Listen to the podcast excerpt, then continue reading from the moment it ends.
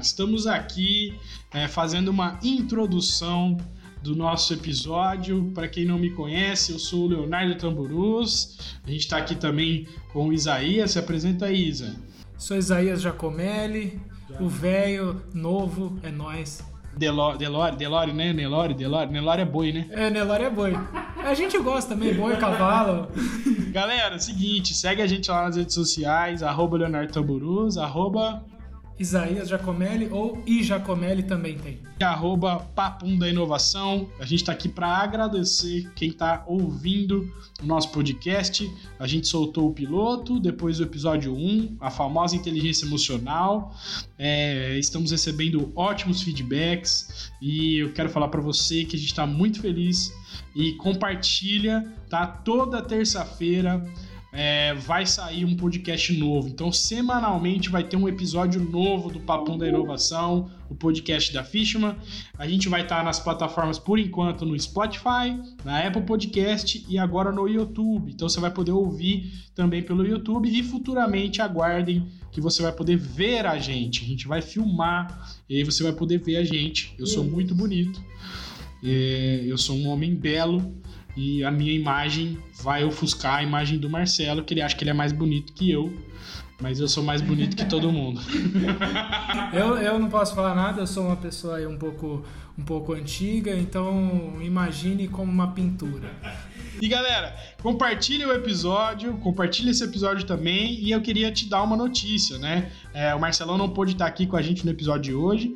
É, e o Vitor Zen nosso amigo teve nenê, cara. Nasceu hoje o Jota, o filho do Vitor e da Thaís. Agora de manhã, no horário da gravação, ele mandou mensagem falando: Cara, não vai dar, a Thaís tá tendo contração. Foi pro médico, deu, sei lá, uma hora e meia. Ele mandou pra mim já a foto deles com o nenê. Eu falei: Caraca, velho, já nasceu. Então, é, eles não puderam estar com a gente. No próximo, eles vão estar aí com a gente. E agora você vai ficar com o episódio, é, o episódio 2 do Papum Acreditamos no Futuro, onde eu, Leonardo Tamburus, Isaías Giacomelli e Rafael Carvalho, nosso primeiro convidado do Papão da Inovação. A gente vai falar um pouco sobre tendências de negócio do futuro, esse momento que a gente está passando e oportunidades, e eu vou te dar uma sacada aqui para ouvir nosso podcast de hoje. Existem chaves e códigos e segredos em tudo que a gente vai falar aqui hoje que podem te ajudar a chegar no sucesso que você quiser em qualquer área da sua vida. Então, fica agora com Acreditamos no Futuro.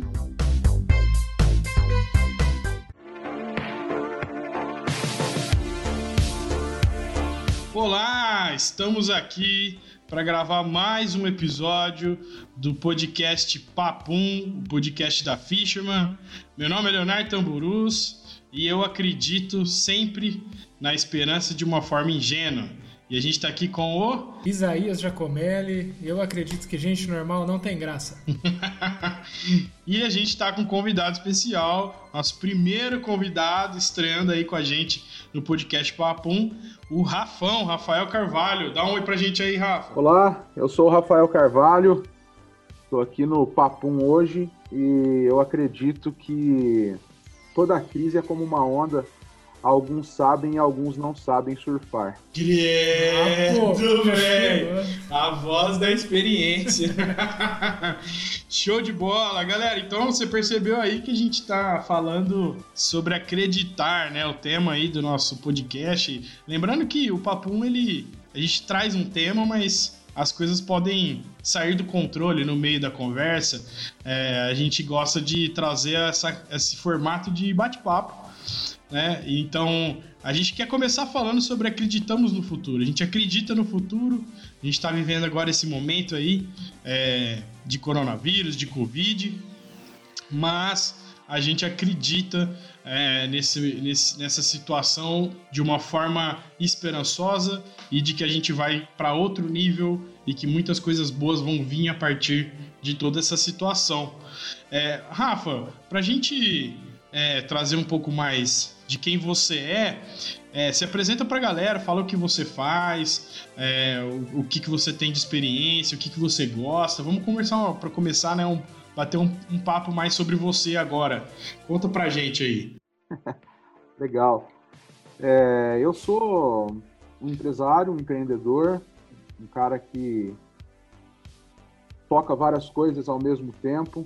Né? Tem gente que diz que quem faz muita coisa acaba não fazendo nada bem feito. Eu discordo um pouco disso, viu? Eu discordo um pouco disso porque eu acredito que nós temos capacidade de, de tocar várias coisas ao mesmo tempo. A nossa mente, ela precisa estar ocupada com coisas novas sempre, constantemente. Isso faz com que nós possamos é, é, desenvolver habilidades que às vezes nós mesmos não sabíamos que tínhamos, né? Então eu acho que isso é, é muito importante.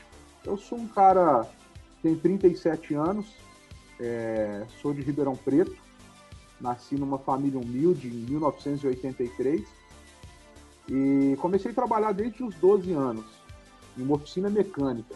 Olha como que as coisas mudam, né? Eu comecei a trabalhar numa oficina mecânica com 12 anos com o intuito de aprender a profissão. Nem tinha salário naquela época.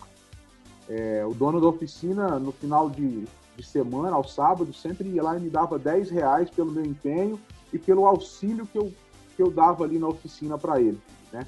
E com isso eu conciliava o trabalho, aos 12 anos, com o estudo.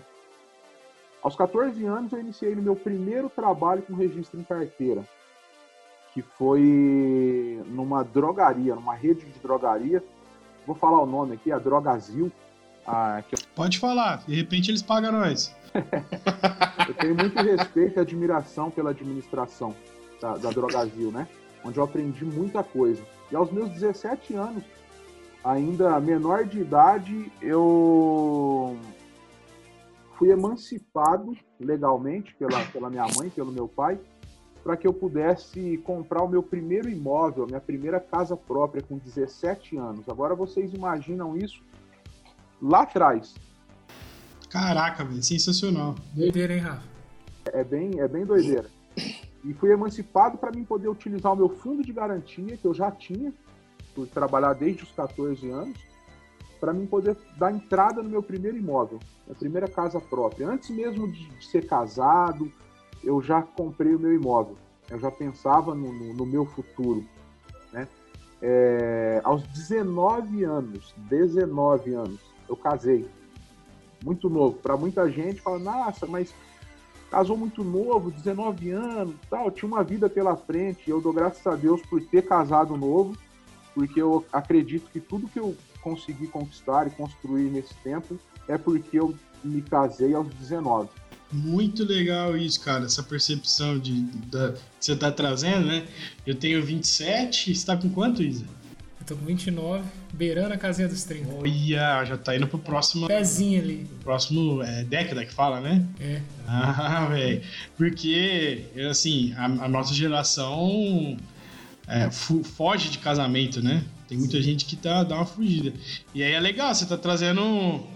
É, para você que tá ouvindo, cara, a gente chama isso de chave, né? Código, princípio. É uma parada aí que quem, quem entender isso pode virar aí um, uma chave na, na, própria vida, né? Que é um princípio, a força que tem o casamento, né? Tem muita gente que não entende isso, não, né? Não entende e isso é uma chave, gente. É uma chave para minha vida, para minha experiência, foi uma chave. Eu acredito que se eu não tivesse casado aos 19, é, provavelmente o, o, o, meu trajeto, a minha trajetória teria sido um pouco mais difícil, né? Porque quando nós somos solteiros, cá entre nós aqui, né? Papo aberto. Quando a gente é solteiro, a gente não tem, a gente não sonha junto. Eu acho que duas mentes pensam muito melhor. Duas mentes, duas pessoas com o mesmo intuito, a, a, a possibilidade de crescimento é muito maior, né? Com certeza. Eu acho que não tem coisa que acredite tanto no futuro quanto um casamento, né? São duas pessoas que se unem justamente para acreditar no futuro. Sim, é, é, é, o, quem, quem gosta dessa parte de desenvolvimento pessoal e já consumiu esse tipo de conteúdo fala da, da mente mestra, né? Eu acho legal porque na Bíblia já tinha a mente mestra, né? Onde dois ou mais é, estiverem ali concordarem então já, já, já é o, mais um princípio em cima do casamento, né? Então, você, Rafael, então você pode dizer que acho que a parada que deu esse impulso aí, além de, óbvio, de você ter começado a trabalhar cedo, é, a questão da, acho que pelo que eu entendi aí, dos seus pais também terem acreditado e, e ter a mentalidade de, pô, vamos emancipar e tal. É, mas o casamento deu esse boost para você, né? Na, na, sua carreira é, profissional e, e, e, na sua vida pessoal, né?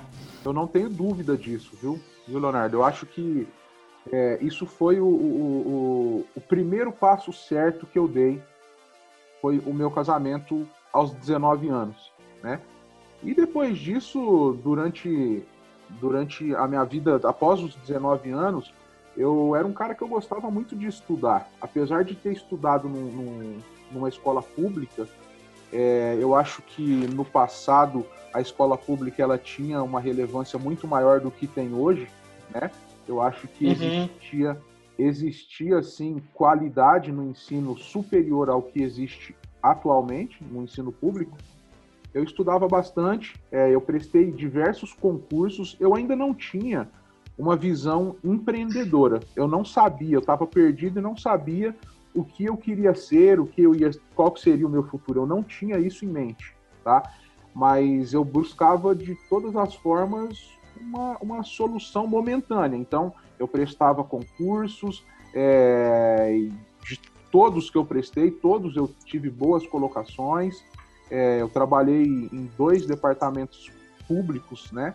um clínicas de Ribeirão Preto, outro foi nos Correios, né? Então, todos eu sempre passei nesses concursos e fui chamado. Alguns deles eu abri mão da vaga.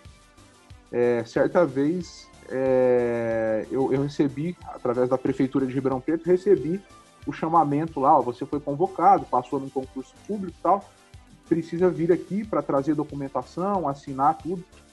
Aí eu peguei por telefone, eu falei para a mulher, não, eu, eu não estou interessado na vaga, né? Ela falou, mas como assim? Eu falei, não, eu não, não tenho interesse. Ela ficou espantada. Ela, ela, falou, você tem certeza que você, você não quer trabalhar no serviço público? E eu falei, não, eu não quero. Eu tô, tô com outra, outras coisas em mente e eu quero continuar trabalhando no serviço privado mesmo. E... Cara, muito legal. Você já tinha uma perspectiva, né? já tinha, mesmo porque no local onde eu trabalhava, onde eu tinha trabalhado anteriormente, eu convivia com pessoas com uma idade muito avançada. Eu era o mais novo entre as pessoas que trabalhavam comigo. E eu falava, gente, eu não quero para minha vida estar como esses caras no futuro. Não quero, não quero ser esse cara no futuro. E eu falei, eu preciso de algo melhor para mim. E foi onde eu comecei a, a, a pensar em empreender. Mas mesmo assim, continuei trabalhando no serviço é, é, público por um período, até que eu pedi exoneração do serviço público e fui para o mercado, fui para o privado. Né? É, eu tinha um amigo que trabalhava comigo e quando eu saí do serviço público, eu falei, cara, vem comigo, vamos junto.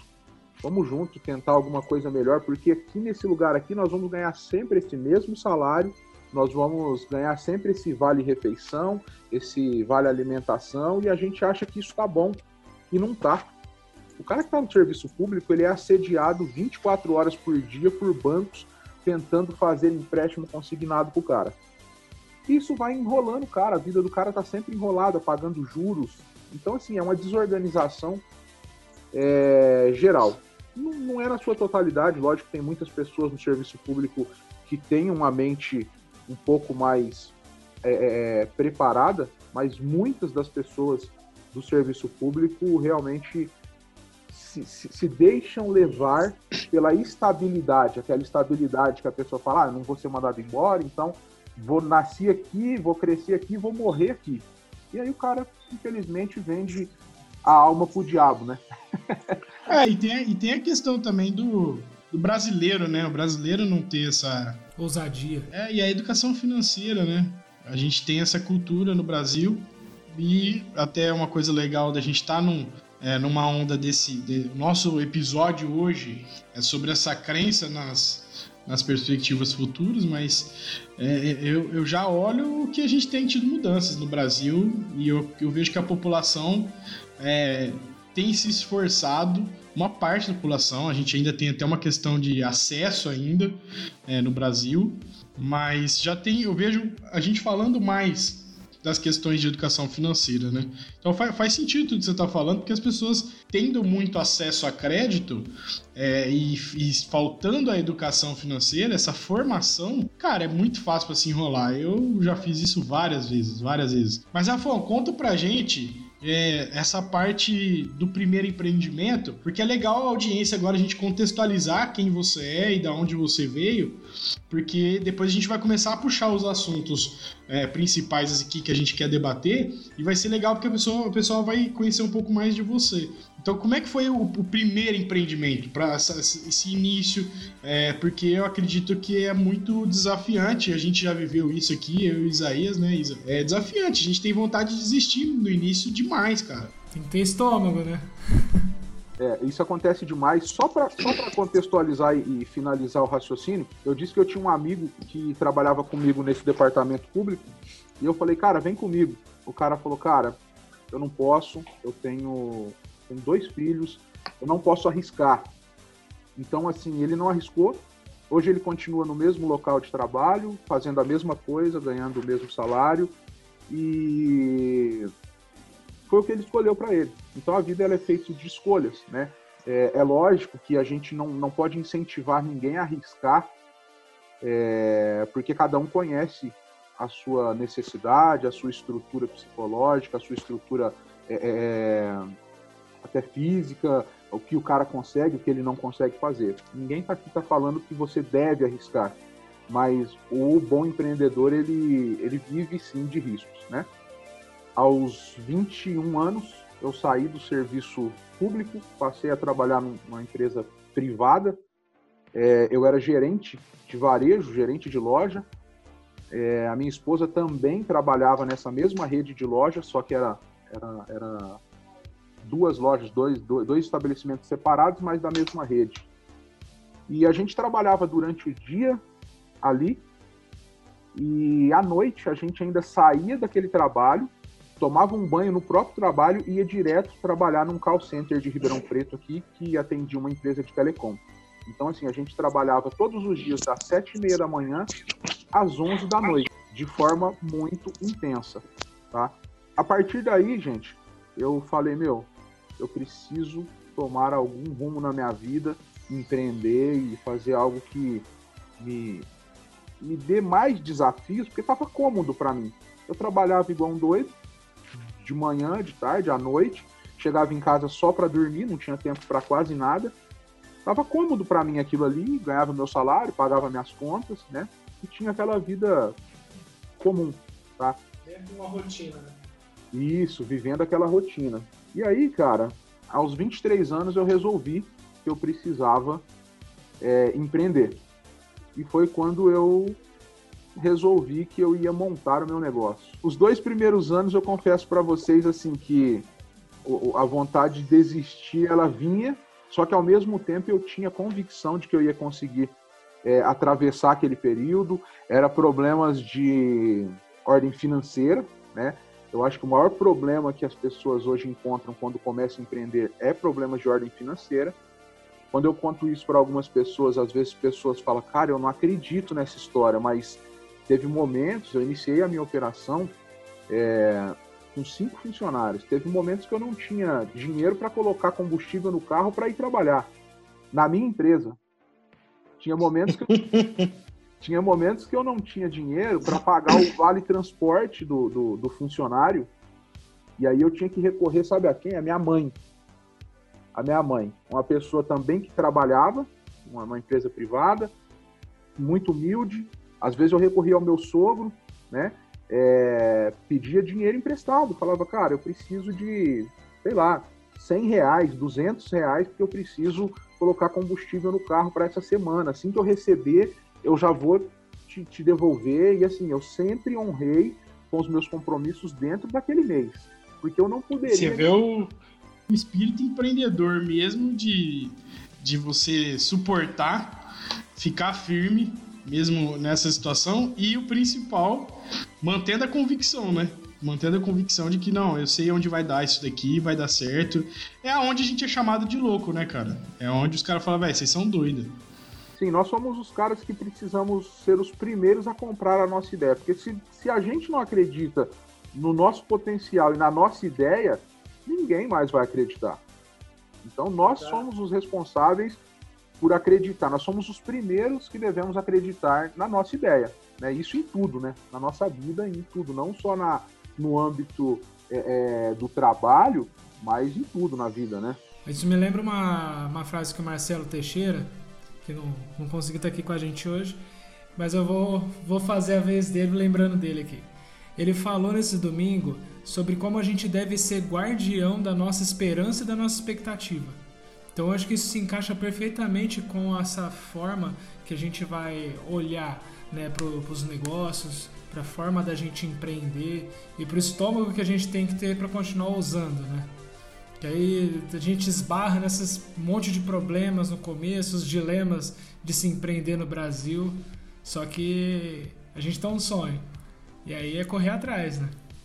Ah, eu até queria pegar esse, esse ponto aí desse momento da sua história. Existem pessoas agora que tão desesperadas aí com questões financeiras, apesar de eu sentir que a gente está caminhando, pelo menos é uma percepção muito pessoal minha, de que a gente está caminhando para um, uma outra fase agora do Covid, é, mas eu creio que, cara, não tem nem como não existir agora pessoas que estão pensando em como começar um negócio é, ou até uma renda extra, alguma coisa, é, e eu fico pensando, é uma adversidade o Covid, é, mas sempre vão, vão haver esses momentos de adversidade em qualquer empreitada nova que você quiser é, levar. Hoje é o Covid, é uma situação séria, é uma pandemia, é uma situação que está impactando os negócios, todos os negócios, está impactando tudo no mundo. É, mas se você parar para pensar de uma forma mais é, focada em solução de problema, sempre vão haver as adversidades. Agora é o Covid, mas em outro momento vai ser uma crise financeira, em outro momento vai ser um desafio pessoal, uma falta de habilidade, algo que você vai ter que é, trazer, não importa. É, e, então, assim, eu queria, queria que você. E aí, Rafão, com todo respeito, não estou falando que você é velho, pelo amor de Deus, hein? Mas a gente quer saber, na época que você estava fazendo isso, com 23 anos, o que, que você encontrou de adversidade externa? Não essas, só essas questões pessoais de, de finanças e tal, mas o que, que você encontrou de cenário? Porque, tipo assim, ó, nós estamos no cenário do Covid. Mas todo empreendedor vai poder contar a tua história e falar assim, cara, o cenário que eu abri o meu negócio, o que eu comecei, não estava favorável, porque no Brasil é difícil ter cenário favorável, né? O que, que, você, que, que você consegue trazer para a gente disso nesse momento, com 23 anos, de mercado, é, o cenário que estava quando você estava abrindo esses negócios? É, primeiramente, o Léo, é, tem uma questão aí que é, existe uma particularidade de época e de data, tá? É, os problemas que a gente enfrentavam, enfrentávamos lá atrás eram menores do que os problemas que a gente encontra hoje. Então é importante a gente saber disso. É, os problemas existiam, as dificuldades existiam, mas todos os, todos os anos parece que a coisa vem dificultando mais ainda. Então, o empreendedor nesse momento ele precisa ser muito melhor do que eu praticamente fui lá atrás, entendeu? Então, o cara uhum. de hoje ele precisa estar ligado no que, em tudo que está acontecendo agora. Então, assim, se eu tiver, às vezes, se eu tivesse empreendendo agora, começando a minha carreira profissional agora, pode ser que o resultado que eu tivesse não fosse o mesmo que eu tive lá atrás, tá? Então isso é, importante a gente deixar bem, bem frisado. Agora, dificuldades, cara, todas que você imaginar, por exemplo. O, o empreendedor naquela época e agora, dificilmente ele consegue crédito, por exemplo, bancário, para que aposte no negócio dele se ele não tiver um negócio muito bem embasado, uma estrutura muito bem feita, né? um plano de negócios, né? um, um business plan muito bem estruturado para uma instituição bancária falou, cara, eu acredito nesse cara aqui. Eu vou colocar crédito para ele aqui, eu vou colocar dinheiro na mão dele porque eu acredito nesse negócio. Então, assim, essa é uma das dificuldades. Agora, vamos falar um pouco de burocracia. a burocracia hoje na, na, parte tributária, por exemplo, é um, é um grande divisor de águas. As pessoas, se ela começar a pensar no que ela tem que pagar de tributos, a pessoa acaba não querendo empreender. Às vezes ela fala, meu, eu não vou empreender, é muito. Então, assim, a gente às vezes tem que fechar um pouco os olhos para as dificuldades, fechar um pouco os olhos para as dificuldades e falar, cara, eu acredito no meu negócio e lá na frente eu vou pensar na dificuldade. Por enquanto eu vou executar, vou, fazer, vou começar executando e lá na frente eu vejo como que eu vou tratar, porque o empreendedor, cara, ele aprende todos os dias. Diariamente, isso é verdade, diariamente, todo dia. Aprende com as dificuldades. Então, assim, tem muita coisa que eu não sabia que hoje eu sei. Eu não sabia, por exemplo, quanto que eu tinha que recolher de fundo de garantia para um funcionário. Eu não sabia, por exemplo, quando eu comecei, que, é, que eu tinha que pagar um, um imposto sobre qualquer natureza que municipal. Eu não sei, eu não sabia que eu tinha que pagar tantos por cento de alíquota do, do simples, ou quando você muda de categoria e você tem lá uma, uma tem as regras de lucro presumido, lucro real. Então, assim, eu não sabia de nada disso, mas eu tinha em mente que eu precisava empreender, né? Então, assim, tudo isso, cara, são dificuldades que vão surgir durante o, o, o, o seu período de empreendedorismo, mas assim, que você vai lidando e vai, vai aprendendo. Até, até eu tô achando que a gente tá indo num formato legal da conversa, porque eu acho que a gente pode ir pegando a tua história aí e, e encaixando com o cenário agora pra gente mandar uma mensagem para quem tá nesse momento, que eu acho que você tem. É, eu já te conheço, o Isa também já te conhece, é, a gente já sabe do seu histórico de sucesso, da, das suas empreitadas, então eu achei legal isso que a gente tá fazendo. Então, por exemplo, Vamos pegar, nessa fase que você estava, vamos dizer que era o inicial, é, um, jovem começando, já casado, então com muitas responsabilidades, é, e enfrentando toda essa novidade, tributação e tudo mais. Vamos, vamos pegar esse, esse, momento da tua história e eu queria muito ouvir a sua percepção. O que, que você entende que um cara que estava, né, um homem ou uma mulher que estava, que, que mais ou menos está passando o que você passou, mas hoje, o que, que você faria é, adequado para hoje? Léo, eu acredito que hoje, cara, é, isso eu, empre... eu comecei a empreender há 14 anos atrás, tá? Então, hoje eu vejo que a grande sacada, a grande dificuldade que as pessoas encontram está num negócio que eu chamo de transformação digital. É um negócio, cara, que é, as coisas que a gente fazia no passado, elas não dão mais certo hoje. As coisas que nós fazíamos no passado não dão mais certo hoje. Então, assim, existe uma transformação que precisa estar na cabeça das pessoas. O empreendedor, ele precisa entender que ele precisa ter um, um, um, um, mindset, ele precisa mudar a mente dele, a forma dele encarar as coisas, né? Hoje, por exemplo, cara, não consigo ver empresas progredindo se ela não estiver num ambiente digital. Tá? Se ela não está num ambiente digital hoje, eu não consigo ver esse, esse empreendedor crescendo. Infelizmente. Hoje eu tenho alguns negócios físicos e alguns negócios online, tá? Eu hoje eu, eu, eu administro assim mais ou menos umas oito, oito ramos, oito ramificações diferentes de negócio. Tá? Não, peraí, peraí, Rafa. peraí, que, que, que eu tô pensando agora nas pessoas que falam assim. É, fala, velho, como é que tá? Aí o cara fala assim pra você: tô na correria, tô na correria. Aí, tipo assim, ô, oh, vamos tomar um café e tal. O cara não, cara, tô sem tempo. E aí eu fico pensando assim, velho, o cara tá sem tempo, o Rafão tem oito segmentos. Pra você.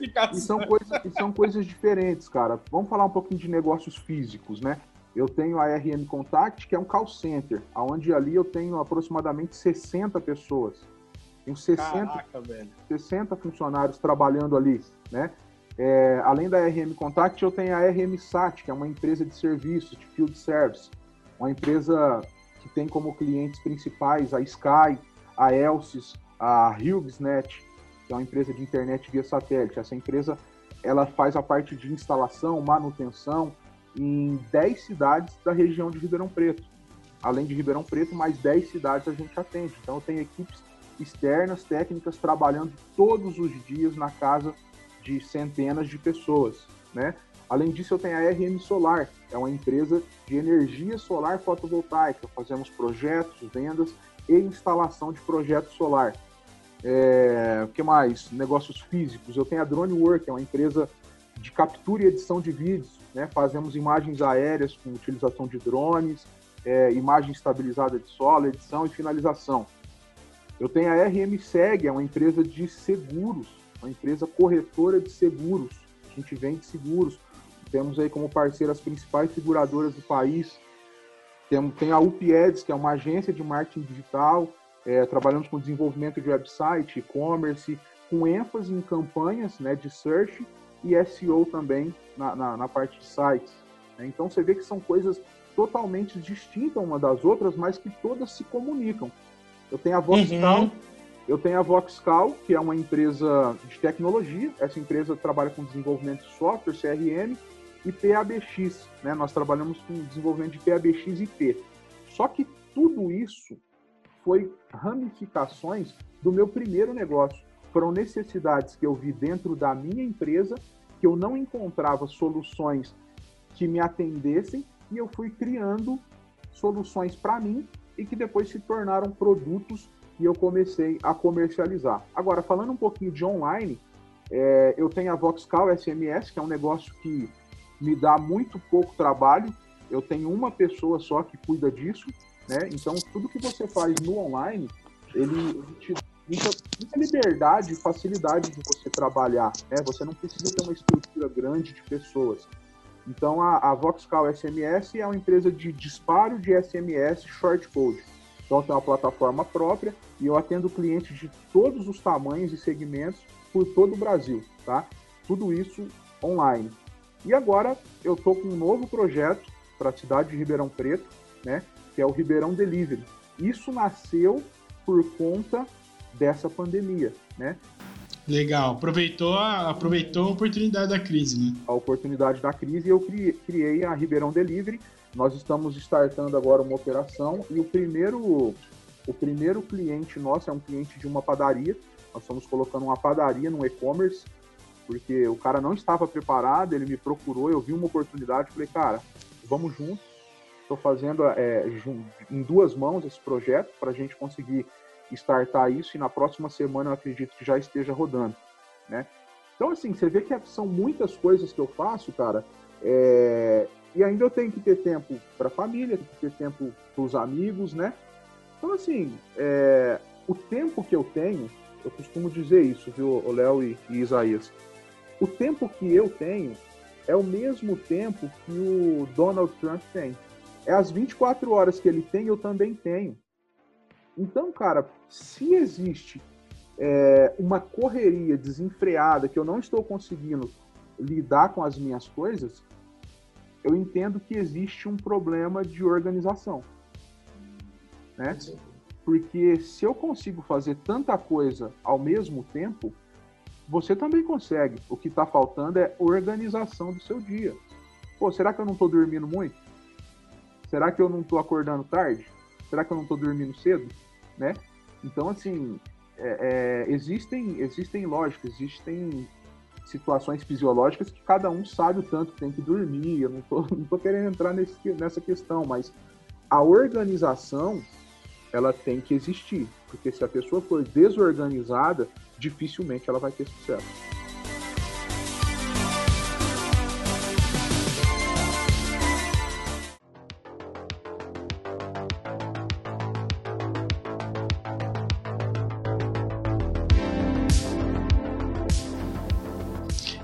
Rafão, a gente meio que você já passou uma perspectiva da onde você já chegou.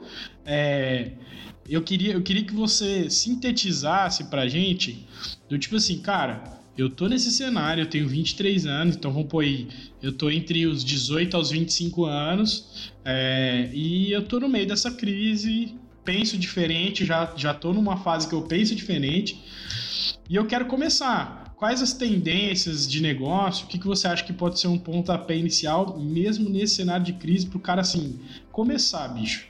Cara, é, tendência, eu acho que é um negócio muito legal da pessoa estudar, né? Esses dias eu comecei, eu pesquiso muito e esses dias eu estava utilizando uma ferramenta do Google para pesquisar as tendências do que, que é o Google Trends, né? E essa ferramenta ela te mostra o que está sendo tendência, o que está sendo mais procurado na internet, quais são assuntos mais falados, né? E, e aí você tem os períodos de tempo que você que você coloca, né, para você fazer essa pesquisa. E o que me deixou muito muito surpreso foi que as principais buscas nesse período de pandemia, né, é, a principal, a, a maior de todas, vamos falar um pouquinho de Brasil, foi sobre o auxílio emergencial. Caraca, velho. Essa foi a, a, principal pesquisa que como se cadastrar no auxílio emergencial. Aí eu fico pensando, falo, cara, o cara tá com pensamento ainda de viver nas custas do governo. O cara não pesquisou, por exemplo, como ganhar dinheiro em tempo de crise. O cara não pesquisou como empreender. Não ele pesquisou como resolver o problema dele momentâneo. Ele precisa de um auxílio momentâneo, mas, cara, pô, vamos, vamos pensar assim, meu, eu preciso desse auxílio, tudo bem, mas eu tô procurando fazer, eu tô procurando empreender. O que mais tem nesse momento, gente, é gente desempregada. O que mais tem nesse momento de crise é gente que perdeu seu emprego. A culpa é do empresário? Não. A culpa é de quem? É do governo? Também não é. A culpa é é, foi o destino que fez isso, cara. Foi o destino. O problema da pandemia não é um problema da. não é um problema governamental, não é um problema, sabe? Não é um problema financeiro, é um problema assim que aconteceu no mundo todo. Se houver um rebaixamento, por exemplo, hoje no, no, no, estilo de vida das pessoas, vai ser um rebaixamento geral. Todo mundo vai estar dentro daquele rebaixamento ali e segue a vida, né? Então, falando um pouquinho da tendência que você perguntou, o cara estava preocupado em receber o auxílio emergencial. Outros estavam perguntando, tava, as pesquisas que aumentaram é como fazer pão. Caraca, velho, que legal isso. Pior que é verdade, eu vi umas quatro pessoas aí que eu conheço fazendo pão no live no, no Instagram e tal, fazendo pão. Eu não sei se vocês viram nas minhas redes sociais, eu fiz um vídeo na minha casa fazendo pão. Claro que eu vi. Eu, eu olhei e pensei assim: olha o Rafão em mais um segmento. Ali é lógico que, que, É lógico que eu tô auxiliando um cara numa padaria, colocar uma, um negócio no ar, mas, cara, não tem nada a ver com isso. Ali eu queria realmente, de alguma uhum. forma, auxiliar as pessoas. Se as pessoas estão procurando como fazer pão, cara, eu vou, eu vou aprender a fazer pão. Primeiro eu aprendi, né? Primeiro eu testei, Falei, se ficar bom, aí eu posto. Pode mandar pros amigos pra gente falar também se tá da hora. Mas ó, olha que legal, cara. É, tem um, tem um amigo nosso, Diego Polo, que ele fala uma coisa que eu concordo, que a gente às vezes quer tirar lição de tudo. Dois anos quando ele fala isso, porque é verdade. Né?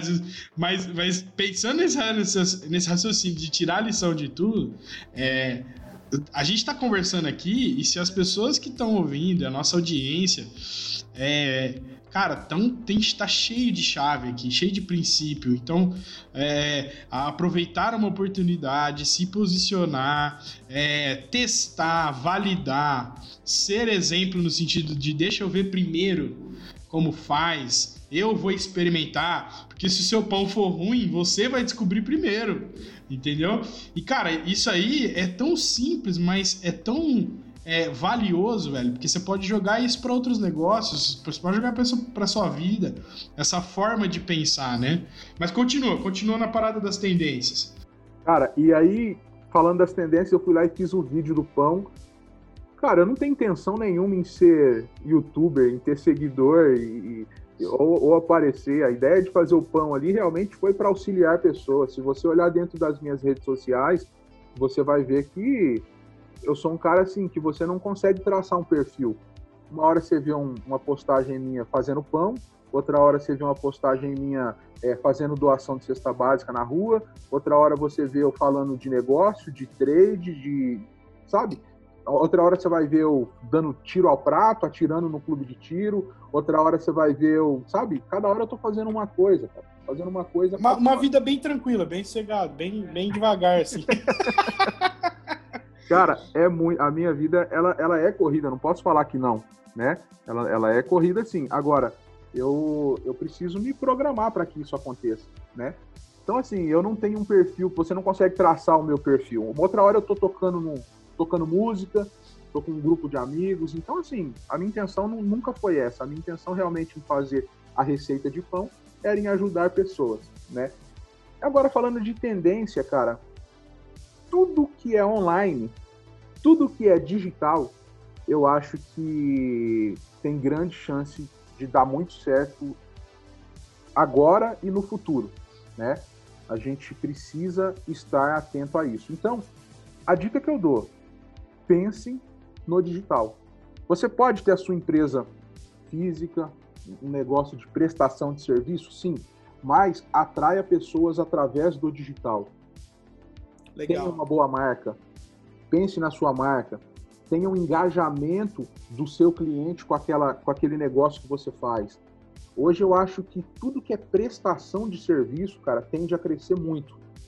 Já, já está crescendo, mas a tendência é que cresça ainda mais. Então, se você pensa em empreender na prestação de serviços, né, é, eu acho que é o caminho. Nesse momento é o caminho, tá? Então, eu acredito nisso, Joel. Eu acho que prestação de serviço é a tendência nesse momento. E é muito legal você colocar isso, Rafa, porque a grande tendência para negócios e para comportamentos de consumo é o quanto mais os negócios tragam soluções sociais e tragam aí um, um panorama que se conecte com a sociedade e com o meio que esses clientes estão é, envolvidos ali. Né?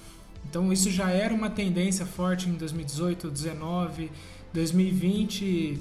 Tá, se for ver, os grandes cool hunters aí estavam considerando que o design ia deixar de ser centrado no usuário para ser centrado na vida, para ser centrado aí no, no ambiente da pessoa. E aí, depois do Covid, isso simplesmente virou uma realidade direta. Isso não vai mudar mais, né? A gente já vem falando, ah, o mundo não vai mudar, o mundo já mudou, né? Então a relação das pessoas com o dinheiro já é diferente, já ficou mais superficial, com produtos já ficou mais superficial porque elas querem a experiência. Né? Então por isso que o negócio do pão foi muito massa que você fez. Para você ter uma, uma noção, né? Se você parar para pensar hoje, as crianças, um bebê que nasce, inclusive hoje nasceu o filho do Vitor, hein? Vitor. parabéns, então! Nasceu o Jota, né? E ele acabou de mandar aqui para mim no WhatsApp uma fotinha do menino dele Tio Rafa. Oi, tio Rafa, ele mandou. Lindo, nenê. ó, então, gente, ó, só pra você ter uma noção. O filho do Vitor, que nasceu hoje, né? Daqui a alguns dias, ele já vai estar tá facilmente lidando com tablet, com smartphone. Ele vai estar, tá, por exemplo, fazendo buscas de search na internet, né? Daqui a alguns anos, ele vai estar tá pedindo comida por aplicativo, transporte por aplicativo, é, vai estar tá utilizando geolocalização. Então, as crianças hoje elas já nascem com uma tendência digital.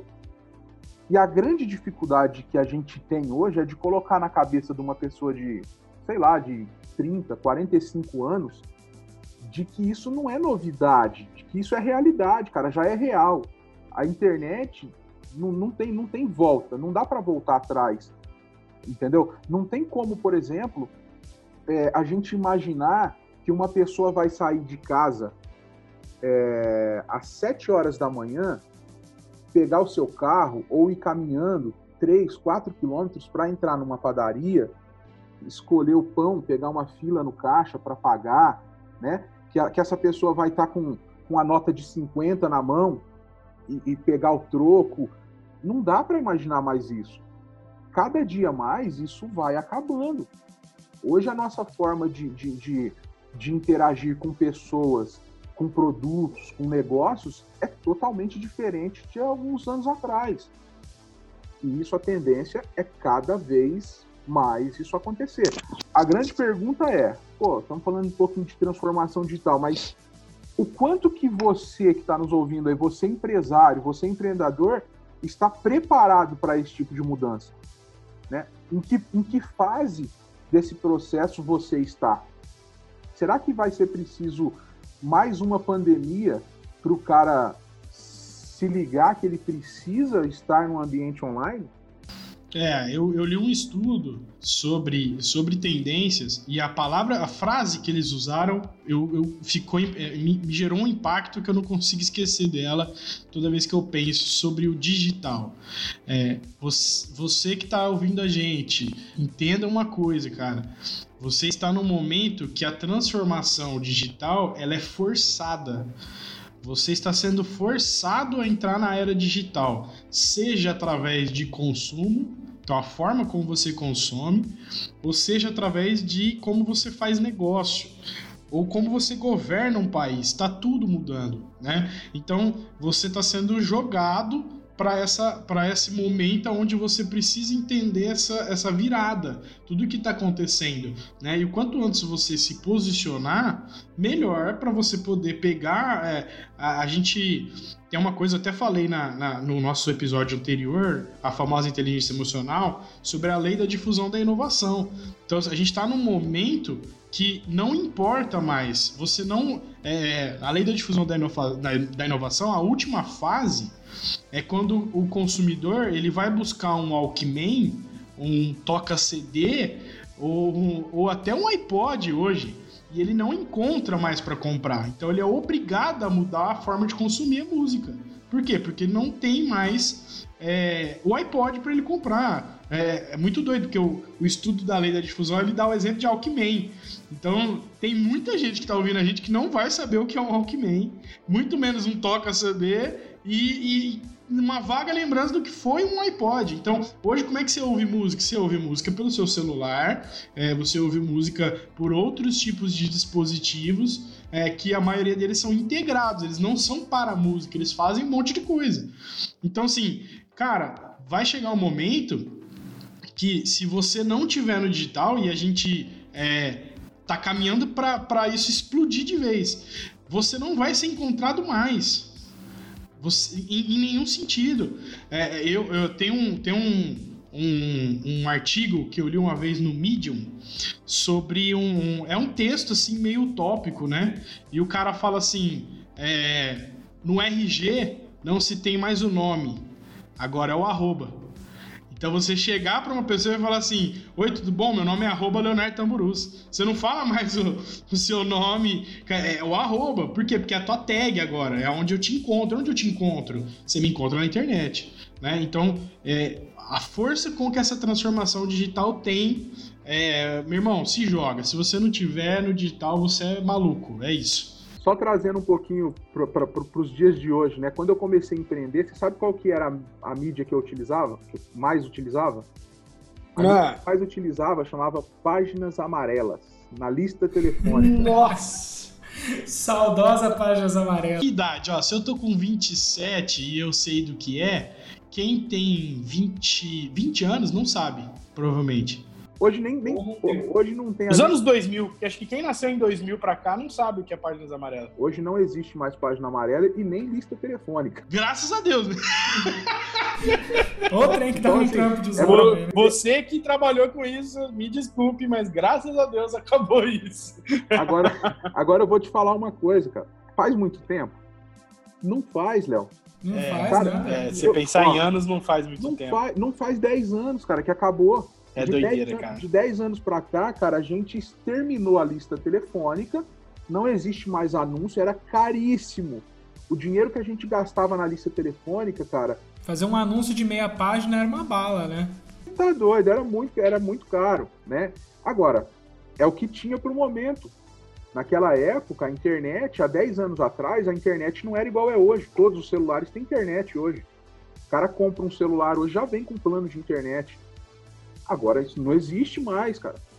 Então, assim, é, é, é para você ver como que nós chegamos, a que ponto nós já chegamos, né? Sim. E tem outro detalhe, você falou um negócio de, de, de governo aí, cara, a gente tem hoje um presidente da república que foi eleito por conta da internet.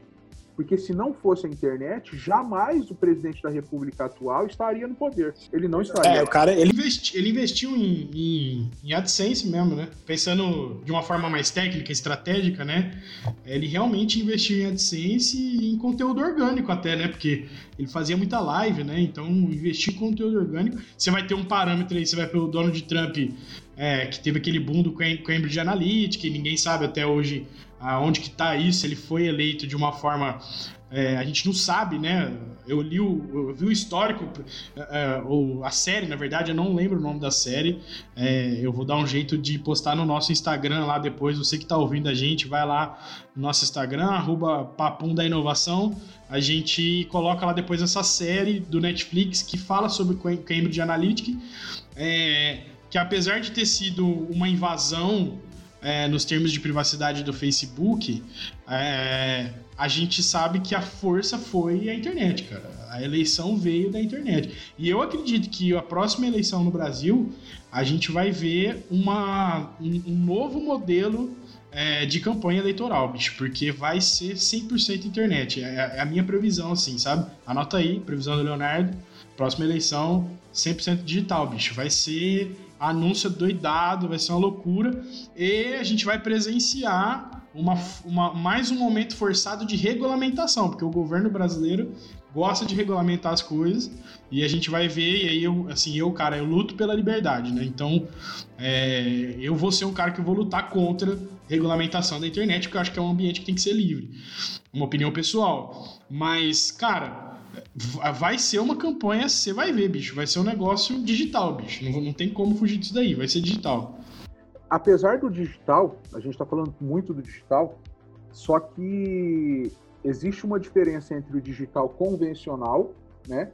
E existe a diferença entre o, o, o digital que gera uma experiência diferente para o nosso cliente, né? É, existe hoje um entrave muito grande entre consumidores e empresas. Tá? De um lado, pessoas consumidoras que procuram alternativas digitais e experiências inovadoras para consumo, e do outro lado, empresários lutando contra tudo e contra todos, parece, sabe?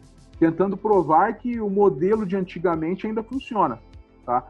E sem falar, gente, no, no sem a gente falar também na exigência do consumidor atual, que é muito diferente da exigência do passado, né? O consumidor atual, ele quer ter uma experiência personalizada no formato de ser atendido. Tá? Então, só para a gente contextualizar isso, eu quero falar para vocês.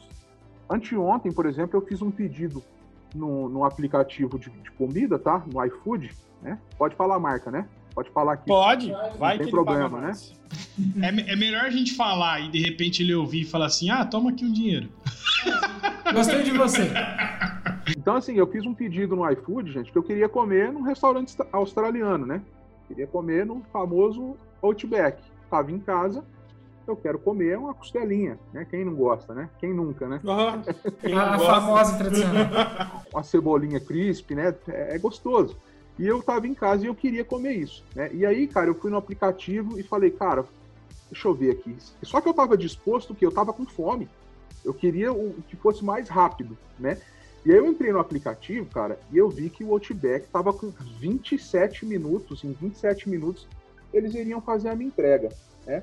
Por falar nisso, o iFood acabou de me mandar aqui uma notificação me lembrando que eu, que eu posso escolher um cupom de desconto ali para comprar alguma coisa, né? Então, vocês verem como que é as coisas. É o algoritmo. É o algoritmo. tá me ouvindo? Então, eu peguei, entrei lá e vi que o Outback tava com 27 minutos para entregar. Eu falei, cara, é aqui mesmo. Vai juntar a fome com a vontade de comer e vambora. O que, que aconteceu, cara? Em menos de 30 minutos, o meu pedido chegou, quentinho, né? É, e quando chegou, cara, existia um, um bilhete lá dentro do, da embalagem escrito à mão. Escrito à mão, a caneta. E, e, e, e, agradecendo por eu ter comprado aquilo tal. E ainda com um gesto simples, eles me mandaram um pão australiano, que é uma delícia aquele pão deles, né? Com a manteiguinha do lado, falou: ó, isso aqui é uma cortesia para você, se cadastre lá em nosso site, retire lá mais uma, uma cortesia para o seu próximo pedido tal, né? Cara, um gesto tão simples, eu me senti valorizado. Eu falei, cara, eu pedi pelo iFood, os caras que tiveram o capricho de pegar uma canetinha e escrever o meu nome à mão. Falei, cara, que legal, né, cara? É uma experiência diferente. É uma experiência que cativa sim, o consumidor. Sim. Né? Então, cara, é esse tipo de coisa que as pessoas estão buscando hoje. É esse diferencial. É, e você pode ver que é mais um, um, uma chavezinha aí, né? Um código, né? É, você não descartar a força do varejo, a força da, da, da, venda física, da loja física, você não vai descartar essa experiência. Porém, quando você fala, e até tem uma coisa, tem um, um amigo nosso, Vitor Jacob, inclusive, Vitor Jacob é o nosso próximo convidado do próximo Papum. É, o Vitor Jacob, ele é da Guitar Music da, do grupo The Phoenix, né? Do grupo Guitar Music da The Phoenix, é, daqui de Ribeirão Preto. E ele, e ele fala muito do Omnichannel, cara. Toda vez que a gente tá conversando, a gente fala do Omnichannel. Então, eu, eu, eu já tenho a percepção da importância de você estar em vários canais e você ir transformando a experiência adequada naquele canal. Né? É uma coisa que a gente estuda muito em criação de conteúdo. Você cria o conteúdo, depois você distribui. Então, você não cria para a plataforma.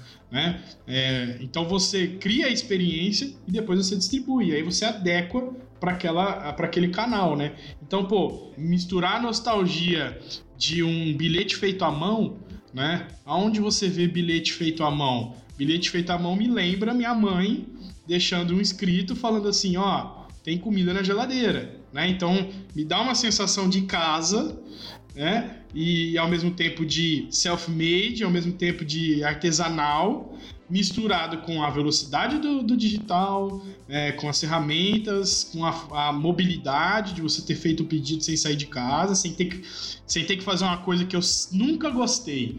Ligar num restaurante para pedir pizza. Nossa, eu nunca gostei disso. eu amo os aplicativos, né? Na verdade. Então é mais uma chave, cara. Você pensar na tua experiência do teu negócio do teu produto ou do teu serviço e, e você ir transformando ele conforme o teu canal, né? Rafão, o que mais que você tem para trazer para nós aí? Que eu lembro, eu sei que nós tivemos a nossa reunião de pauta e você fez algumas anotações. Tem alguma coisa que você quer trazer para nós aí? Cara, uma outra coisa que eu, que eu, eu me senti cativado e, e, é uma marca que eu reconheço e, e acho que merece todos os, os, os aplausos, cara, é, foi uma experiência que eu tive na Disney, né? Tive na Disney e tudo que você pergunta para um, um cast member, que é um, um nome dado ali aos funcionários da, da Disney, se você pergunta para o cara, cara, eu quero saber aonde que fica o simulador do, do Transformers. O cara não simplesmente te aponta a direção e te mostra aonde que é, mas como ele te acompanha e vai com você até o local. Né? E durante esse trajeto, como o parque é muito grande, o cara vai te falando as outras atrações, vai te exemplificando outras coisas e gerando em você, cara, é, é, necessidades, né? É, você, você gera necessidade, porque a venda hoje, para quem trabalha na área da venda, você precisa, cara, gerar às vezes a necessidade no seu cliente, né? E aí você está caminhando no parque, com, com cast member e o cara te mostra, ó, esse aqui é o simulador do, do Simpson, a atração é assim, assim, assim, assim. E, cara, e começa a te falar de um jeito que você, às vezes, nem tava querendo saber daquilo, mas você fica empolgado fala, não, eu vou vir aqui, o cara falou bem, eu vou vir, né? Simplesmente pelo fato do cara te apresentar aquilo, né? E, e conversando com, com um, um desses funcionários, eles me disseram que eles têm protocolos para tudo. Então, cara, é, existem, a gente tem que ser regrado, a gente tem que ter regras, a gente tem que ter indicadores, a gente tem que ter dashboards de performance, de performance. Por quê? Porque tudo isso, cara, vai otimizar o seu dia, otimizar o seu tempo e otimizar o seu negócio, né? E aí um dos, dos, dos protocolos que eles têm lá, é um negócio que cativa muita gente, depois você pode pesquisar sobre isso, é que geralmente quem vai para Disney leva crianças, né? Então, assim, você tem uma preocupação grande, porque os parques são grandes e você perde, às vezes, as crianças se perde no meio daquele monte de gente e tal. E eles têm um protocolo justamente para encontrar crianças num parque gigantesco. E aí ela me falando um pouquinho do, do, do, dos indicadores, né, e da performance deles, ela me disse o seguinte, que eles têm dois minutos, a meta deles é encontrar uma criança perdida no parque em no máximo dois minutos. Que isso, cara, isso é surreal, bicho. É muito Dois- rápido. É surreal isso. Dois minutos. E aí, como que eles fazem isso? Ah, o Isaías perdeu o filho dele lá no, no meio do parque. Ah, não encontro meu filho, ele estava comigo, se perdeu tal. Procura um cast member, fala pro cara, fala, olha, eu perdi meu filho, o meu filho é uma criança de dois anos, ele tá vestido com uma orelhinha do Mickey, com uma camiseta do Mickey, um- uma calça jeans e um tênis branco.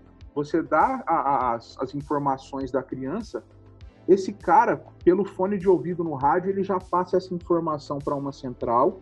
Essa central distribui essa informação em tempo real, assim, para todos os funcionários do parque que estão no rádio. Todos os funcionários, eles podem estar fazendo o que for. Ele para e a atenção dele é voltada para encontrar essa criança. Quando essa criança Surreal. é encontrada, quando ela é encontrada, tem uma sala e nessa sala tem televisão, tem lápis de cor, coisas para a criança brincar, sorvete, tem o Mickey lá e levam essa criança para essa sala. Isso, gente, estou falando num prazo de dois minutos. Caraca, bicho. É uma operação militar quase, só que pra criança, né? É, e aí, cara, essa criança é levada para lá. No momento que tá todo mundo procurando, os par- o parque é fechado. Os portões são fechados para evitar que pessoas entrem e pessoas saiam, até encontrar a criança. Então, assim, eles não podem ficar por muito tempo com o portão fechado, certo? Então, eles têm que, em dois minutos, encontrar essa criança. Encontrou a criança, abre novamente o, o- o portão do parque, volta normal, o, o fluxo, e a pessoa, a mãe, o pai da criança, é conduzido para essa sala. No caminho, essa pessoa também vai sendo já preparada pelo funcionário. Ele já tem um protocolo para ir conversando com ela. Não, nós vamos encontrar, fica tranquilo tal. A hora que encontra a criança, a hora que ela, que ela chega nessa sala, o filho dela já tá lá esperando ela. Entendeu? Então, não gera aquele desespero, aquele choro, aquela coisa. Porque quem já perdeu uma criança sabe o desespero que é, né? Quem, quem já. Eu tenho meu sobrinho, se, se, se meu sobrinho sai do meu raio de visão, cara, eu já fico preocupado. Imagina um cara que é pai, que é mãe. E detalhe, né? Ninguém que tá no parque talvez tenha percebido que tudo isso estava acontecendo. É tudo muito sutil, né? muito sutil, é tudo muito sutil. Mas eles têm protocolo para tudo, né? É, debaixo dos parques da Disney existem túneis. Debaixo ali, por baixo, o cara, por exemplo, ele sai de um lado do parque e atravessa, ele não vem cortando os caminhos, passando no meio das pessoas. Existem túneis ali que tem os carros, os trenzinhos que andam ali por baixo. Então isso faz com que é, consigam assim otimizar, né, o, o tempo deles ali. Então, gente, tudo isso O modelo de negócio focado na experiência do cliente. Totalmente. E até quero puxar um, um pouco o negócio que você falou da venda agora há pouco, Rafa. Como é uma, uma parada que a gente fala muito no design, só que a gente pode aplicar para venda. Você tá jogando uma coisa para pessoa que ela ainda nem sabia que ela ia querer. Né? Você vai promover uma experiência nela que vai gerar um, um sentimento, um desejo prévio, né?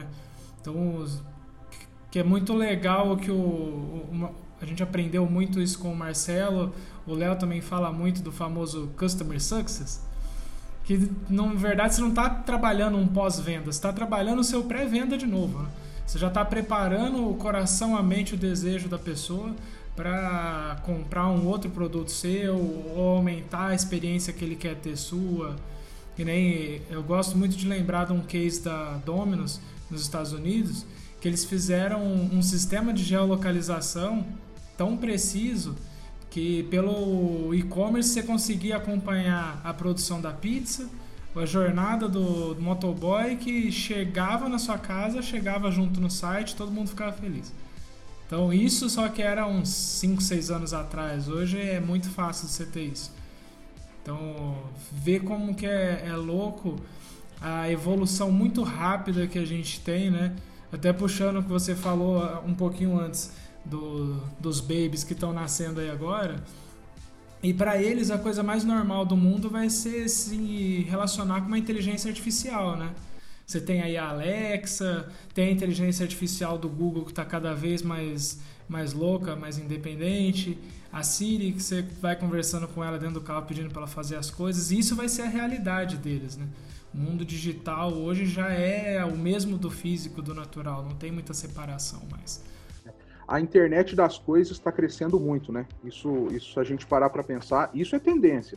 Internet das coisas. Eu, é, você ter uma casa totalmente conectada, isso, isso é, isso é futuro, né? Você ter uma casa, por exemplo, hoje eu construí uma casa onde eu fiz automação em toda a casa.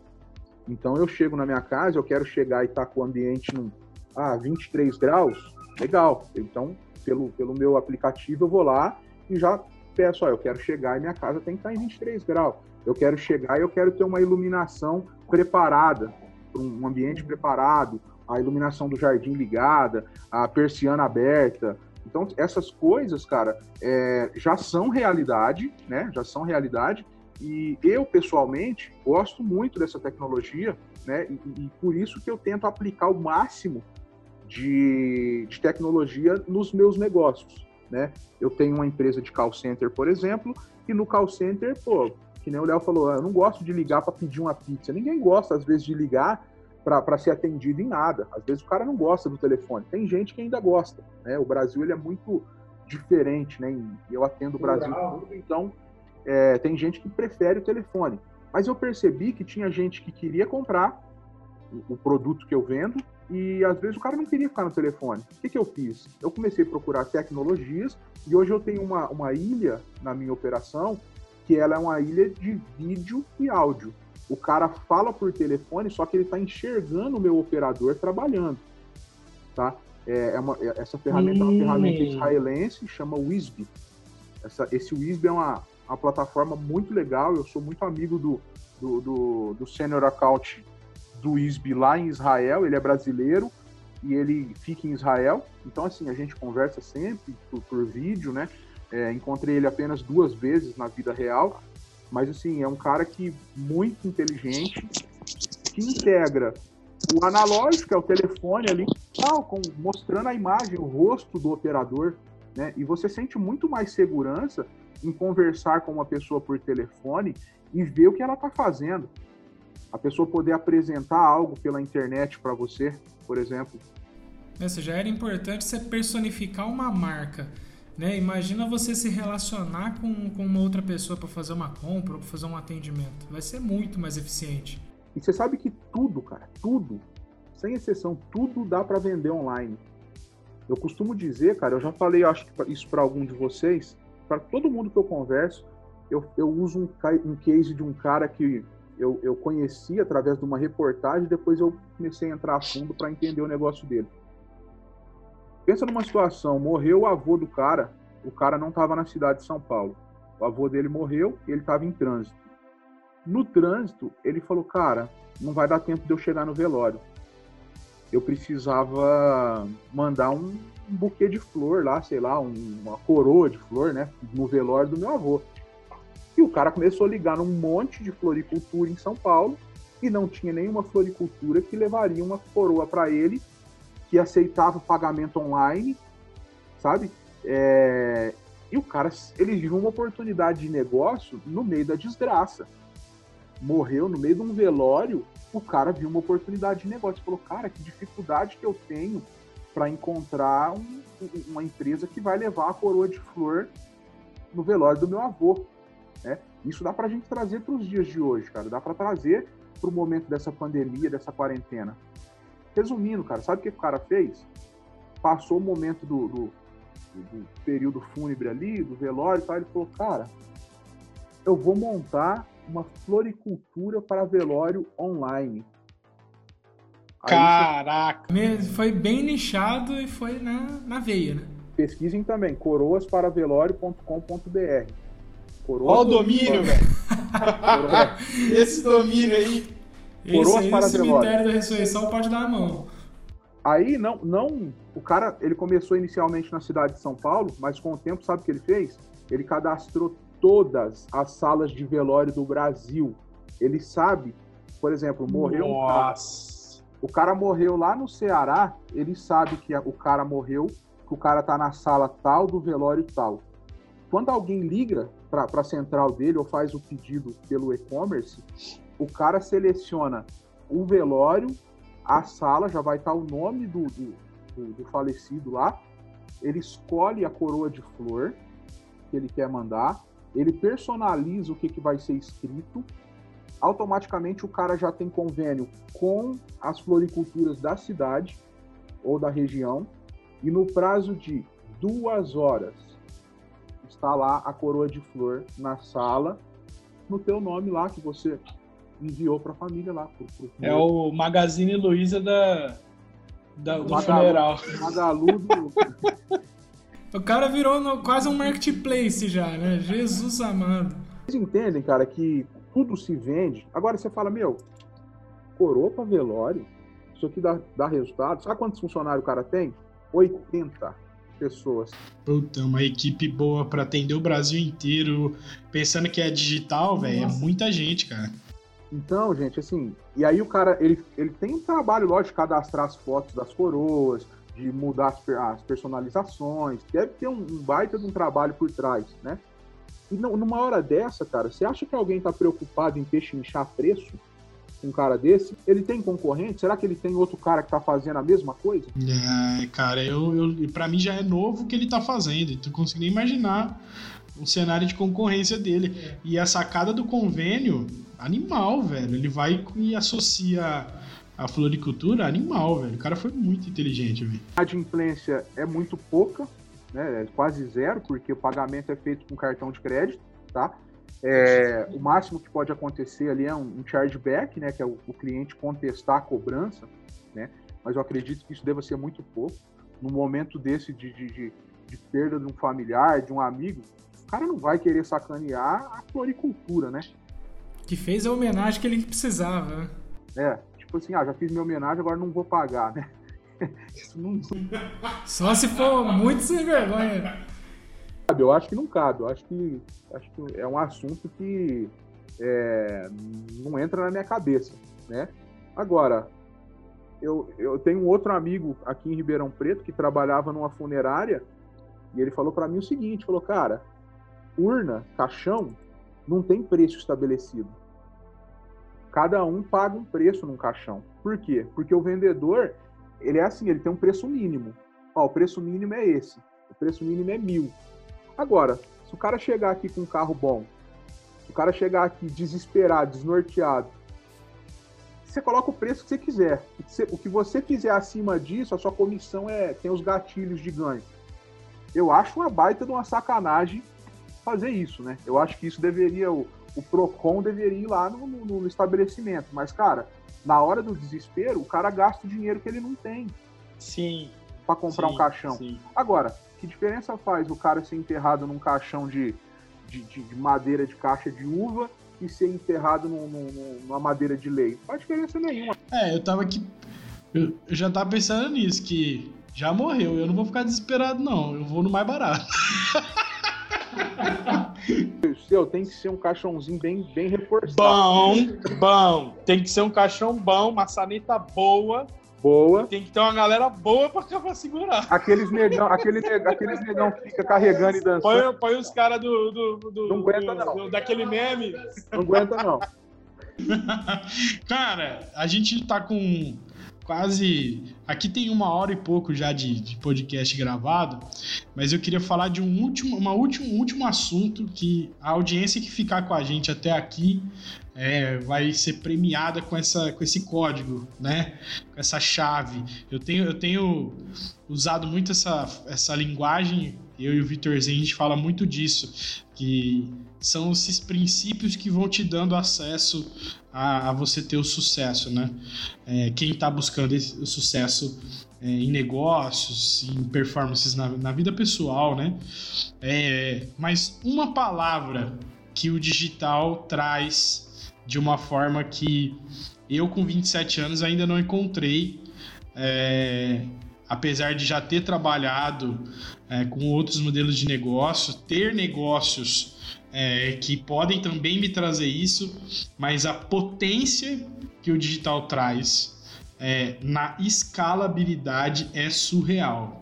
né? Então, cara, a escala é uma parada que é impressionante para você é, executar no digital. Por quê? Porque você consegue. O que é um negócio escalável? Né? Você consegue é, trabalhar sua curva de custo de uma forma mais acentuada é, em relação ao negócio tradicional é, a modelos não escaláveis que quando você busca aumentar a quantidade de clientes, o custo também aumenta.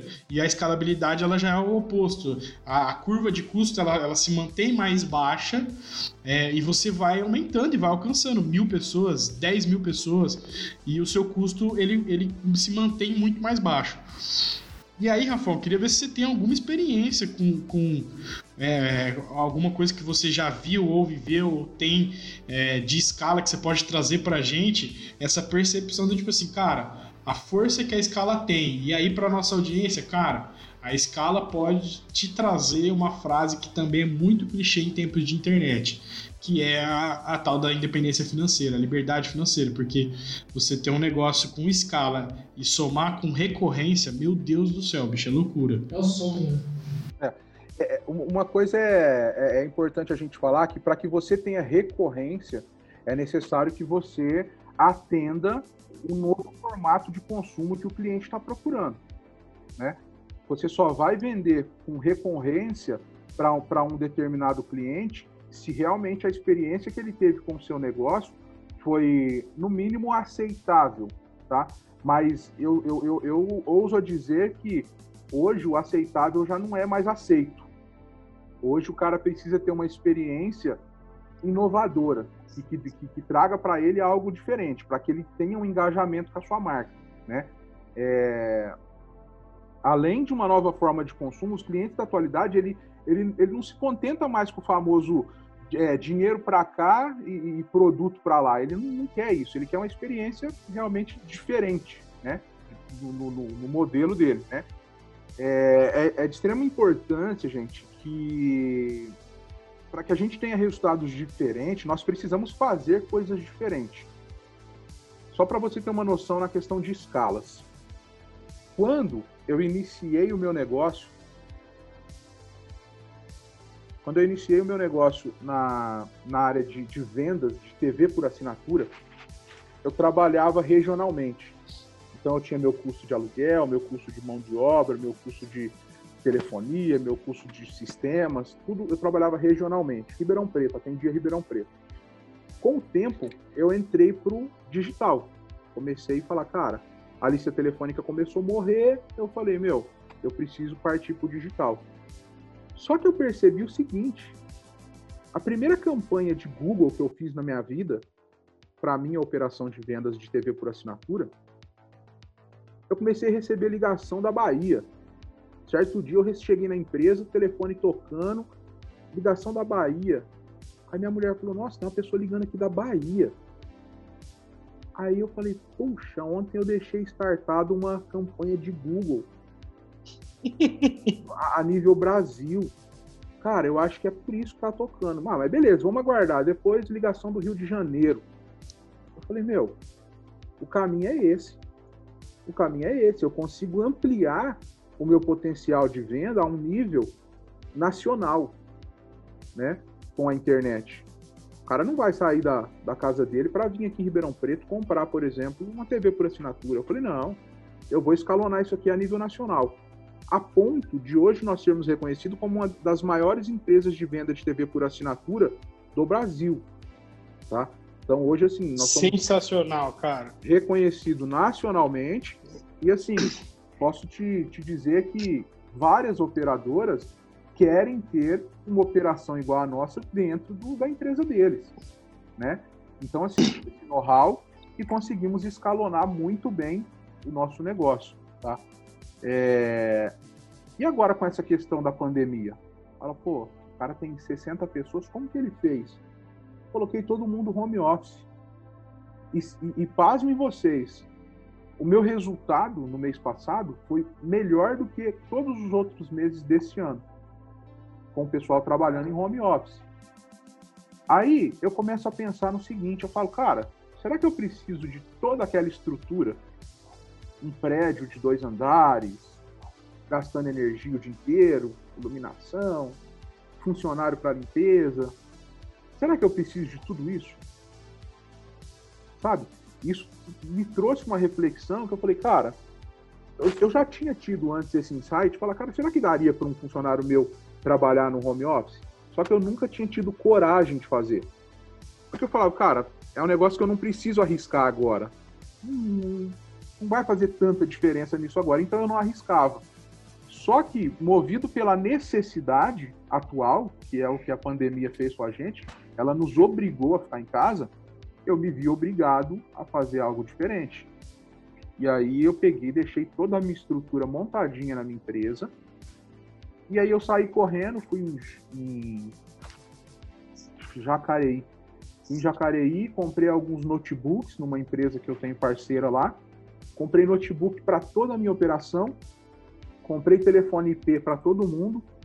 Levantei, pô, você tem, você tem internet na tua casa? Eu vou precisar só da internet para que você continue trabalhando. Cara, eu tenho internet. De todos os meus funcionários, eu tinha três pessoas que não tinha banda larga em casa, só utilizava a internet do celular, né, o 4G e tal. Essas três pessoas, logicamente, eu contratei o serviço de, de internet banda larga. Em três dias estava tudo instaladinho, funcionando, o pessoal está trabalhando hoje. E eu cheguei à conclusão que eu não preciso de toda aquela estrutura. Sabe? Então, assim, num, num período de crise, a gente encontra soluções, encontra alternativas que podem ser boas, tanto agora como no futuro, né? Peço a Deus. E aí pode te tenha. trazer essa escala, modelo de negócio que te traz essa escala. Lógico. E aí, e depois da, do Covid, você pode manter o modelo. Posso manter o modelo e eu não preciso contratar gente, por exemplo, só da minha cidade. Eu posso contratar gente, mão de obra lá em São Paulo, posso contratar mão de obra no Nordeste, mão de obra em, em vários lugares. Rompeu com a distância, né? A, a, internet, ela, ela elimina essa questão da distância, né?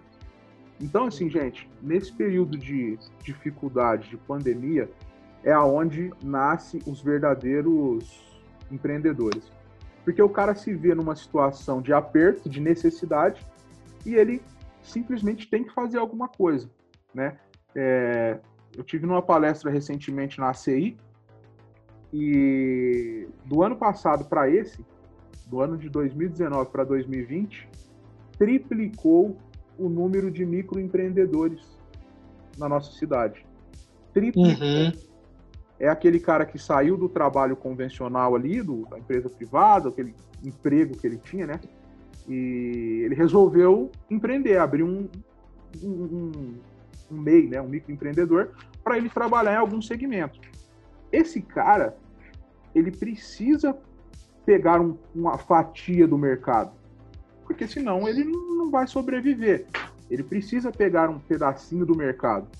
Agora, aqueles que tiverem mais é, é, é ideias, que colocarem a cabeça para pensar, cara, ele vai pegar uma fatia maior desse bolo, né? E vai crescer. Isso não, não, não tenho dúvida.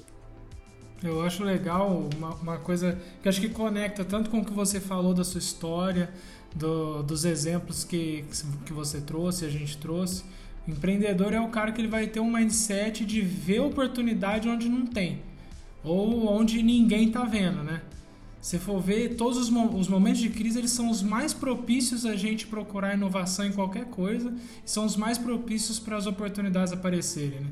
Seja uma crise global, que nem a gente está vivendo, ou uma crise pessoal da pessoa, que nem essa do, do, da, do velório. Né? Poxa vida, é uma crise completamente pessoal do cara. Morreu um familiar dele e ele descobriu um negócio que ele está surfando ali, né? Eu queria agora caminhar para a gente encerrar, já está com o tempo estourado aí, é, mas trazer essa reflexão, cara. Alguém vai chorar e alguém vai vender silêncio, silêncio né? Não, não, não tem como, né? Exatamente. Rafão, a gente quer te agradecer. É, de verdade, muito feliz aí, cara, que você aceitou nosso convite.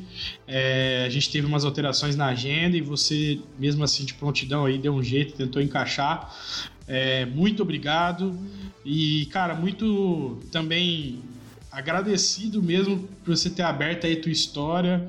É, já fica aí, a gente já te falou isso aí ontem na reunião de pauta, mas tá aberto convite sempre que você quiser participar. É, a gente quer mesmo abrir o microfone aí para as pessoas que têm conteúdo de valor para a gente entregar isso é, para outras pessoas que elas possam se inspirar, tomarem decisões e também um conteúdo para entreter também, né?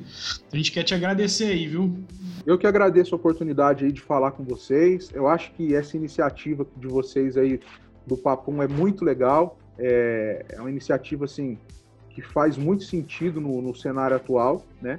É importante que isso aconteça para todo mundo que está ouvindo a gente aí, é, eu acho que é, tem conteúdo de qualidade é, de forma gratuita na internet, né?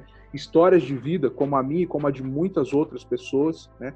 Histórias que podem te incentivar, histórias que podem é, levar você a um patamar diferente, né? Você desenvolver aí a sua, o seu empreendedorismo, né? E, cara, é isso. É, eu fico sempre à disposição aí, precisando de, de, de, alguma. Se eu puder ajudar de alguma forma, né? Se assim for. Bora! É, eu Deixa suas redes sociais aí. Rede Cara, me segue lá, da, arroba Rafa Carvalho 2, Rafa Carvalho 2 no Instagram, Rafael Carvalho na, no Facebook, tem a RM, entra no nosso site lá, rmcontact.com.br é, dronework.com.br e por aí vai. Ali vocês vão. Anota aí, gente. A listinha. Tem uma listinha. Show de bola, tamo Mas junto. Mas é isso. Um abraço para todos, viu?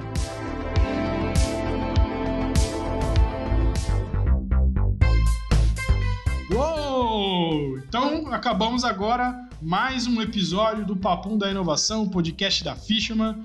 É, a gente falou contou aí um pouco da. O Rafael trouxe um pouco da história dele, esse amigo nosso que é empresário. É, você deve ter ouvido aí a quantidade de segmentos que ele trabalha. É um cara é, inspirador a história dele. Um brasileiro aí guerreiro que trabalhou muito para conquistar tudo é, que tem e continua inspirando muita gente com o modelo de negócio dele. É, Rafa, já te agradeci, mas fica aí de novo, cara. Muito obrigado aí por ter contado a sua história. Valeu mesmo, Rafa. Obrigado por participar, trazer tantos insights trazer aí esse exemplo de como é ter um mindset é, inovador e empreendedor mesmo quando é velório. Galera, toda terça-feira sai mais um episódio do podcast Papum, podcast da Fisherman. Então fique atento às nossas redes sociais, arroba Papum da Inovação. É, vai sair o nosso, o nosso podcast no Spotify, Apple Podcast e no YouTube. Né? É, tem gente que pergunta pra gente ou acha que o que a gente solta no Instagram é o podcast. Não é. Aquilo é um pedaço do conteúdo que a gente quer dar um gostinho para você, para que você venha ouvir ouvir o conteúdo na íntegra. Então você vai lá no Spotify ou no Apple Podcast ou no YouTube e ouça o nosso podcast, compartilha, comenta é, e logo mais a gente vai ter na semana que vem a gente vai abrir um box para você trazer perguntas do episódio anterior e sugestões para o episódio seguinte de tema, de convidado, pessoas que você conhece que tem histórias inspiradoras, ou alguém que é muito engraçado, ou alguém que manja de alguma coisa, manja de família, manja de, de negócio, e a gente vai trocar uma ideia com essa pessoa, construindo esse conteúdo junto com a nossa audiência. Beleza? Compartilha aí. Não esquece, quando você entrar lá no YouTube, dá o follow, liga o sininho, compartilha com todo mundo. No Spotify também, dá o follow para você ficar sempre atualizado e segue no Instagram Papum da Inovação, que a gente está direto soltando alguns conteúdos lá e a gente quer que vocês participem também, como o Léo falou. Manda tudo que vocês quiserem lá, manda até um abraço que a gente gosta. Valeu, galera, tamo junto.